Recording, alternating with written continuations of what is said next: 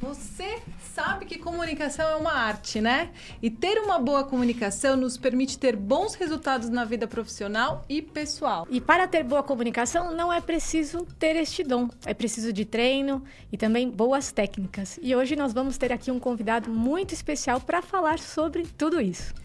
Sensacional isso. Hoje o nosso tema está imperdível. O que, que a gente vai falar hoje, Vivian? A arte de falar em público. E o nosso convidado de hoje é meu grande amigo, mentor de arte de falar em público, administrador de empresa, ator, palestrante, realiza workshop, treinamentos voltados para a de vendas e atendimento ao cliente. Seja muito bem-vindo ao Compartilha Cast, a natação criativa Edu Lopes. Nossa, que alegria, né, Vivian? Você, Priscila e o Renato, que já é um grande amigo de longa data. E incrível estar entre pessoas que são exímios e exímias comunicadoras, né? Vamos lá, é um bate-papo. Eu vou dizer para vocês, vou contar exatamente tudo como aconteceu na minha vida a comunicação, como ela ingressou na minha vida profissional, na minha vida pessoal. Foi por acaso e também dar algumas dicas para as pessoas que querem dar esse primeiro passo. Exatamente. E que é muito importante. Exatamente isso, Edu que eu quero te perguntar. Como que você começou nessa profissão? Gente, deixa eu contar para vocês que eu era um, um, uma criança, eu fui sempre uma criança normal, né? E, e quando eu comecei a ingressar na minha adolescência, eu tive muita deficiência. Deficiência é, estética, né? Porque eu era muito feio, tá? Uhum. Ok, eu sempre achei. E, e, e, isso era resultado das, dos bailinhos que eu fazia, porque eu sou da época dos bailinhos, né? Vocês não têm, não. Bailinho em casa, era ah, umas coisas. Sou não, não é, não é, olha, por favor, não é. Eu vou fazer 61 anos. Ela não é dessa época. E Renato também, muito mesmo, Priscila. Foi quase, quase. E, e nessa época eu era muito rejeitado pelas meninas, né? Porque eu era baixinho, muito magro, e eu sempre fui, eh, eu digo, com certeza depois eu mostro uma foto, compartilho né, com é. vocês uma foto da época. Então eu era feio, então eu era muito legal, mas eu era feio e tímido, muito tímido. Então eu era recusado nos bailinhos, eu sempre ficava só mudando os, os discos, né? Na, enfim, e aí fui crescendo, eu, aos 18 anos eu ingressei na, na faculdade de administração de empresa e fui trabalhar indicado por meu pai com um dos maiores comunicadores do país e o, o The Best, o The Only One na gastronomia, que é o Máximo Ferrari o Máximo Ferrari, eu acho, não sei se vocês já escutaram esse Sim, nome. Sim, com certeza. O Máximo, e eu ingressei lá no Máximo como office boy, né? entregando fatura na Paulista. Tá? Acho que foi o meu primeiro case de comunicação. Uhum. E o Máximo, eu fiquei lá quatro anos com o Máximo Ferrari, ele me ensinou a dirigir e eu ficava no caixa. Eu era comprador, eu fazia de tudo, era um tudo dentro do Máximo. E aos sábados, eu ficava muito. Eu tirava as, as folgas do caixa, né? Para ele não ficar preso no caixa. E o máximo, eu ficava olhando, ele recebia todos os clientes à, à mesa com aquele sorriso incrível, com aquela simpatia, com aquele network. Não existia essa palavra network. Esse rapport e eu ficava ali. E durante quatro anos eu vi as, os atendimentos do Máximo em todas as instâncias. E, e atendia a mesa e, e despedia-se do cliente. E esse foi meu primeiro contato com a comunicação. Aí eu consegui terminar o curso de administração e fui convidado para trabalhar no Grupo Pão de Açúcar, como gerente de unidade de restaurante. E foi nesse momento que despertou a comunicação do Eduardo Lopes, né? Eu comecei a atender, replicar essa experiência que eu estava espelhando no Máximo Ferrari dentro do restaurante, recebendo os clientes à porta, fazendo os atendimentos e fazendo as despedidas dentro do grupo Pão de Açúcar, que dentro do mundo corporativo na época era uma, uma base assim muito sólida, eram muitas unidades com tantas regras de cardápio, de marketing, de tudo. E eu comecei a quebrar esses paradigmas no Grupo Pão de Açúcar. E nesse restaurante que eu fui trabalhar, eram sete anos de prejuízo. E eu me tornei um cara, assim, conhecidíssimo. E eu recebia os clientes, brincava com os clientes na fila e mudava cardápio. E eu era reprimido, né? Uhum. E, e, e punido, entre aspas, no Pão de Açúcar, porque eu quebrava todas as regras para atender os meus clientes, mudava o cardápio. Imagina, o cardápio era todo definido. Não, você quer só o filé com, com palmito, eu faço. E aí a cozinha ficava enlouquecida. e eu fui, assim, um conhecidíssimo dentro da área e famoso, e eu consegui trazer grandes resultados na Wells, na Wells naquela época. E aí eu comecei a desempenhar a carreira, entre aspas, de comunicação na área de vendas e Folha de São Paulo e outras empresas que me trouxeram um pouco mais esse corpo de comunicação na minha vida. Mas só quero advertir vocês todos, né? A comunicação, antes de você partir para a comunicação, você tem outros cases aí que eu sei que a Priscila está aí pronta uhum. para uma pergunta. Vamos lá. Não, e levando em consideração esse corpo, né, e toda essa trajetória que você comentou com a gente, é, conta para nós como que a gente pode vencer esse medo esse grande medo da comunicação, de falar em público, que muitas pessoas têm fobia, pânico, né, de Sim. subir num palco. E além disso, trazer aqui algumas dicas, né, como que as pessoas podem aprender a se livrar desses medos, né? Eu sei que vocês que são mesmo aqui... são pesadelos, né, nossa é, vida. É verdade. Você uhum. sabe, Priscila, que uhum. na verdade o medo de falar em público ele é maior do que o medo de morrer. Uhum. Isso é comprovado em pesquisas, né? Por que, que você tem medo de falar em público? Você tocou num ponto crucial aqui. Vocês já não têm essa. Mesmo vocês com essa habilidade, sempre dá aquele friozinho e aquele medo de errar. Você, Renato, tem essa expertise de tantas palestras que você conseguiu já desenvolver, alunos que você ministra pós-graduação, enfim. Mas existe o medo. E por que, que esse medo existe? Eu chamo agora dentro da, das, dos meus cases de, de mentoria nessa área também, tá, Vivian? Você tem que ter primeiro o seu autoconhecimento. Vamos trazer, antes de toda a parte de etapas e, uhum. e práticas e treinamentos, você tem que ter o seu autoconhecimento. Como que você é? Como, quais são os seus pontos positivos? Quais são os seus pontos, não vou dizer negativos, mas os seus pontos mais fracos? Uhum. E você tem que entender que se você não resolver que você é muito mais positivo e agrega muito mais valor do que negativo, você não dá o primeiro passo. E depois do seu autoconhecimento, você tem que trazer a sua autoestima. Uhum. Quantos grandes comunicadores famosos que você conhece e que de repente não tem um corpo é, escultural? Escultural. Quantos comunicadores, quantos CEOs, quantos grandes empresários, pessoas que são renomadas e que tiveram dificuldades no começo de suas carreiras e conseguiram vencer. Ah, eu não sou bonito, mas eu sou comunicativo. Eu sempre trouxe isso na minha vida, porque eu, como não fui bonito, não é que eu não seja hoje melhor. Né, tá? Como eu sempre tive esse entrave de beleza, de corpo inicial de um jovem iniciando para a minha vida de adulto, quando eu me descobri, eu sempre levantei a seguinte bandeira: ah, eu não sou bonito. Porque ser bonito, eu chamo beleza Brad Pitt. Pô, você chega... Quantos caras bonitos? Eu, eu acho homem bonito. Uhum. Eu acho mulher bonito. Eu acho homem simpático. Eu acho mulher simpática. Então, o que seriam de nós? Seriam de nós feios se não tivéssemos outros atrativos. Então, você tem que valorizar que você é simpático, você é alegre, você tem um bom humor, você tem qualidades incríveis que de repente um cara só lindo não tem. Uhum. E aí vai, né? Então você a pessoa precisa investir muito no autoconhecimento. Autoconhecimento, autoestima e depois superação. E depois resiliência. E Eduardo, não sei se você já ouviu um provérbio chinês que ele fala que tem três coisas que não voltam. Uma das coisas é a flecha lançada, Sim. a palavra mal pronunciada e a oportunidade perdida.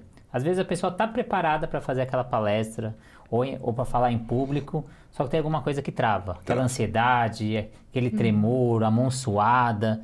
Como vencer esses obstáculos que, mesmo preparado, às vezes, esse medo aí que te faz não estar tá, fazer uma apresentação tão boa? Você falou tudo, né? Incrível. É, você sente isso, uhum. eu também, todos nós que já estamos habituados a falar em público. Renato, é hormonal, é adrenalina. A adrenalina é produzida dentro do nosso corpo para fuga, é o medo, é aquela tensão. Então você entra nesse processo de hormonal, de adrenalina, e você tem que combater. Como é que você combate a adrenalina? Com endorfina que é o hormônio do prazer, do relaxamento, da tranquilidade. Aí eu digo às vezes, você faz uma yoga, você faz uma meditação, você se prepara, você dentro de você, você já está com a tua autoestima, não, eu sou legal, sou bacana, eu, eu domino muito, você tem que dominar o conteúdo total, de ponta a ponta. Você vai ministrar uma, um conteúdo, você tem que ser o cara melhor, a pessoa que mais entende desse conteúdo. Se você parte do pressuposto que você está preparado, então você tem que preparar o teu corpo e tua, e tua mente. Então, de repente, eu vou falar algo que é engraçado, né? Dentro desse processo de endorfina, o cara vai lá antes, eu vou fazer uma apresentação duas horas da tarde, já tá bom, meio-dia eu tô treinando. Gastando tudo. Gastando toda a energia. É. Fui eu hoje. eu corri hoje, 40 Opa, minutos, porque eu tava muito agitada. E, e pros mais radicais, eu não sei se o programa é para maior de 18 anos, na uhum. verdade. Ah, peraí, vou, vou com a minha esposa marcar um encontro antes para ter uma uhum. relação.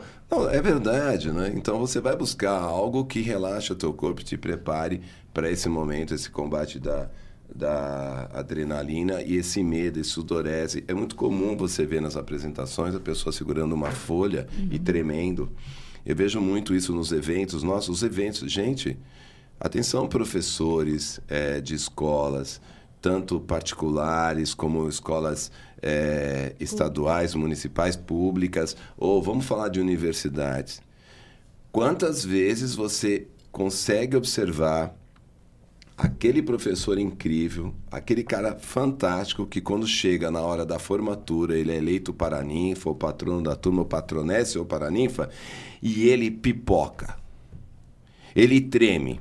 Ele não sabe falar. Ele quer improvisar. Então, e eu estou diante de vocês, Renato, Vivian e Priscila. Todos os três estão roteirizados aqui. Treinamos em aqui casa. Aqui é o seguinte, é começo, meio e fim. Se você, além de, se você é um homem, uma pessoa, uma mulher preparada, se você é um profissional capacitado, e se você tem um roteiro de começo, meio e fim, não improvise. Todo mundo que for improvisar, existem os the best no improviso, mas toda vez que você improvisa, você está fatal, fatalmente é, fadado a cometer grandes erros na sua carreira. Edu, eu quero aproveitar e falar sobre isso eu, como especialista de carreira, nas entrevistas de emprego. Quantas pessoas chegam numa entrevista de emprego e não se preparou como a gente aqui, porque uma entrevista de emprego é exatamente o que a gente está fazendo Sem aqui. Sem dúvida. Né? E daí chega lá e não consegue falar, treme, é, fica travada mesmo, bloqueada. Então, isso que você está falando tem tudo a ver. E perde o emprego, e, e perde, perde, a, vaga. Perde a chance. É, né?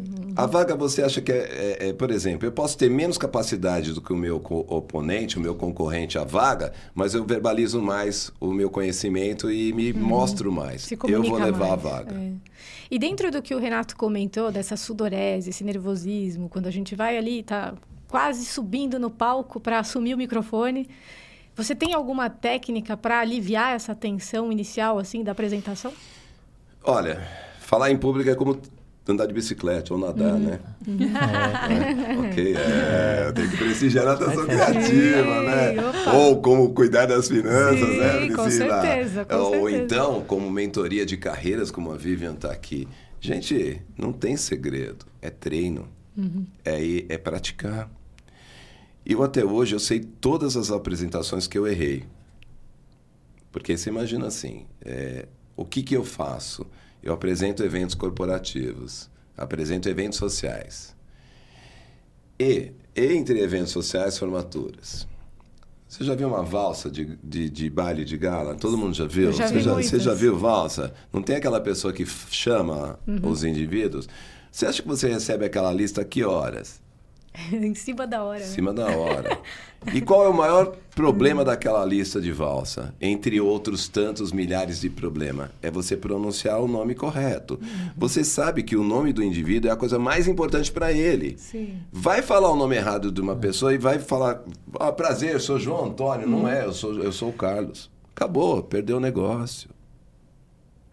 É a coisa mais importante para o indivíduo. Então, quando você com a minha experiência, eu vou contar rapidamente aqui, eu iniciei a carreira e o início é trágico. Trágico, gente, uhum. trágico. E eu fui chamar uma valsa do Bandeirantes, Colégio Bandeirantes. Então, no Bandeirantes, o índice de orientais lá é, é, é grandioso. E como é que você acha que você pronuncia os nomes dos caras? Tim, pim, pim, pim, bum, bum, bim, bim, bim, bim, bim. Nossa, chegou segunda-feira na empresa, os caras, o que, que é aquilo? O cara não pronunciou um nome errado. o nome certo. O nome certo. Só que tem uma técnica hoje que eu tenho. Eu tenho uma técnica incrível, além da experiência, é fazer o som do teu nome. Ah, eu saio um pouco do Mickey e jogo um som que parece que é mesmo o teu nome. nos nomes mais complicados. É. E passa, viu? Passa. E eu fiz um teste hoje, e aos nossos oradores, né? Como vocês são organizados, gente, você quer começar uma carreira, quer falar em público, quer vender, quer atender o cliente, é tudo organizado como as meninas e como o Renato está aqui. Não vai de qualquer jeito. É começo, meio e fim, feedback. E tempo, olha. O tempo é o maior aliado. Se você tem 10 minutos, faça em 10. Se você tem 15, faça em 15. Os grandes oradores, quem pratica isso, não erra. Mas tem uma coisa, Eduardo, cada vez hoje em dia a gente tem menos tempo para se apresentar. Sim. E fazer uma apresentação cada vez tem que estar tá mais sintetizada. Então a gente tem aquele começo, aqueles três minutos que é o quebra de gelo, Sim. que é onde a pessoa vai querer prestar atenção em você. E depois você tem que centrar aquela parte cada vez menos. E como fazer essa mágica aí de, de ter tanto conteúdo e ter que falar em tão pouco tempo? Você vai compactar. É, quer, vamos dizer, você, eu sei que já tem a sua relação, a Vivian, a Pri, eu também. Pri, já sou íntimo. Uhum. Né? Mas vamos, vamos falar o seguinte: você quer conquistar uma garota, uma mulher. Num determinado momento, você vai chegar nessa mulher. Você tem 30 segundos para impactá-la. Passou de 30, você já morreu. Se nos primeiros 30 minutos você não impactar o seu interlocutor ou interlocutora, em qualquer nível, você morreu. O, a grande arma é o sorriso. O sorriso é a abertura de muitas portas. Você sorriu, bom uhum. dia, boa tarde. Sorria. Sorria. Sorria ao falar, ao olhar, seja simpático. Você já tem esse quebra-gelo. Tá nervoso? Tá nervosa? Olha, gente, eu tô super preparado, mas eu confesso a vocês que eu tô muito nervosa. Quebrou. Quebrou. Todo mundo vai se solidarizar com você, vai te abraçar. Então, é, essa é uma técnica que uhum. você pode usar e muito eficaz. Mostrar a sua vulnerabilidade, vulnerabilidade é. uhum. naquele momento uhum. e ser abraçado e você toca. Uhum. E, e, saiba, Renato, e saibam meninas ou meninas, nossa, incríveis, né? A uhum. Vivian e a Priscila. Você ganha o jogo. Começo, meio e fim. Se apresenta, diz o porquê veio, apresenta o teu conteúdo e finaliza. Porque às vezes, o, o grande problema do vendedor, né, Vivian? Ele não sabe finalizar. É um belo vendedor. Vendeu, falou e tal, e não fechou o negócio. Quantos, gente, né? quantos vendedores a gente sabe? Eu gostei, tá bom, e agora? Não, não, não fechou. Ele deixou, não, não precisa. É, aí você fala pro vendedor, posso comprar? É verdade. Quantas vezes você vê isso? Nossa. Né?